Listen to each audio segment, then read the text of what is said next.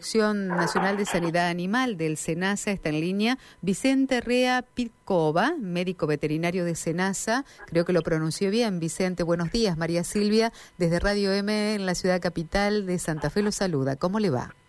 Hola, buenos días María Silvia, sí, sí, lo pronunciaste bien. Buen día. Bueno, volvemos a hablar de gripe aviar, en este caso porque se conocieron nuevos casos. ¿Puede contarnos, por favor, de qué se trata? ¿Dónde fueron registrados estos casos?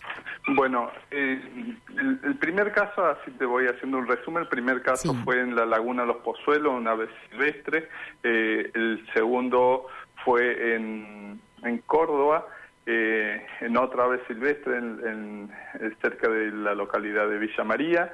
Y el tercer caso fue en, en Córdoba, también en la localidad de Alejo Ledesma.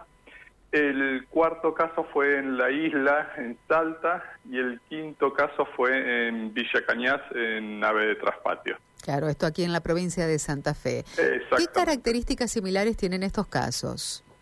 La característica, lo que se viene manifestando entre esos casos son que si son aves silvestres o aves de traspatio, no está habiendo eh, casos en aves comerciales, así que eh, esperemos que no ingrese porque los productores tendrían que tienen que reforzar las medidas de bioseguridad o mejorarla para que puedan eh, no ingresar la, la enfermedad. Vicente, cuando hablamos de casos de traspatio, simplemente para poner en, en contexto, ¿a qué nos referimos? El caso de traspatio o ave doméstica las llamamos a lo que no es una industria, no es, no son aves industriales, que son las producciones de huevo o producciones de carne, que eh, eh, cosas. Si no es a menor escala, es el que tiene como hobby o es el que tiene en su casa para el consumo propio. A eso le llamamos ave de traspatio o aves domésticas. El SENAS emitió un comunicado después de conocer estos últimos casos. ¿A qué apuntan básicamente? Eh, apuntan eh, generalmente al refuerzo de, eh, de, lo que te decía anteriormente, a la zona productiva, reforzar la bioseguridad, las medidas de bioseguridad, lo cual por el momento no tenemos un, un cambio de estatus a, nivel país, ya que se presenta en esos dos lugares, ya sea en el traspatio o en aves silvestres. Cambiaría el estatus si fuera que se presenta en aves comerciales o aves industriales, eh, donde tiene un alto impacto económico, donde se disminuyen, eh, donde se eh, cortan todas las importaciones y exportaciones, entonces estaríamos, también se ve repercutido por ahí el consumo interno, lo que hay que llevar a la sociedad en cuanto a eso, que es una enfermedad que no se transmite por el consumo de carne aviar ni productos avícolas. Bueno, es la, es la pregunta que nos traslada un oyente mientras usted está al aire, Vicente. Si esto, ¿qué implica en los seres humanos? ¿Se puede repetir este concepto? Sí, que no se transmite a través del consumo de, de alimento ni, ni de huevo, sería ni alimento que sería la carne o el huevo.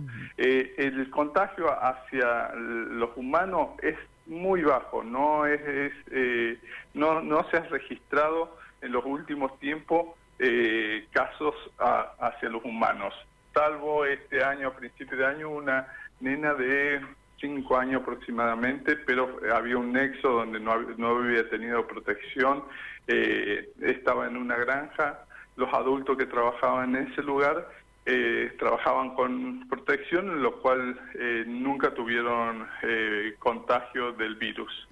Recordemos que nuestro país decretó la semana pasada, el miércoles, ¿no? Emergencia sanitaria en todo el territorio. Sí, bajo una resolución, en la resolución 147, donde decreta la emergencia sanitaria por la presencia de influenza aviar que es el primer caso que, se da en la Argentina. Nunca tuvimos presencia del virus ni circulación del virus, por eso se decreta la emergencia sanitaria. Exactamente. Sí, en otros países también de Latinoamérica con casos de gripe aviar, caso... Eh, sí, estamos, hay varios países de la región con influenza aviar, Colombia, Perú, Ecuador, Chile, eh, Uruguay, eh, Bolivia, Venezuela y otros países de Centroamérica también decretaron eh, casos de, influencia aviar en, aves. ¿Ustedes desde el organismo, desde el SENASA, cómo trabajan en este aspecto? En ese aspecto nosotros lo que estamos haciendo es reforzar, en este caso, eh, Uno es la atención de la sospecha en aves silvestres eh, y todo lo que nos dice la comunidad es poder eh, trabajar y descartar esa sospecha que nos notifican.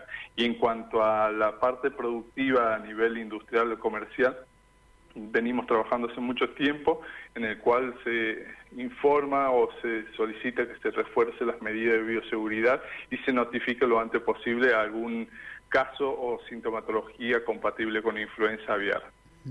Eh, Vicente, muchísimas gracias por este tiempo en este día lunes, feriado en la República Argentina, pero bueno, estos casos lo ameritan, ¿no? Sobre todo para traer tranquilidad a la población que, como este oyente manifestaba, preguntaba, ¿no? Si esto era trasladable hacia los seres humanos.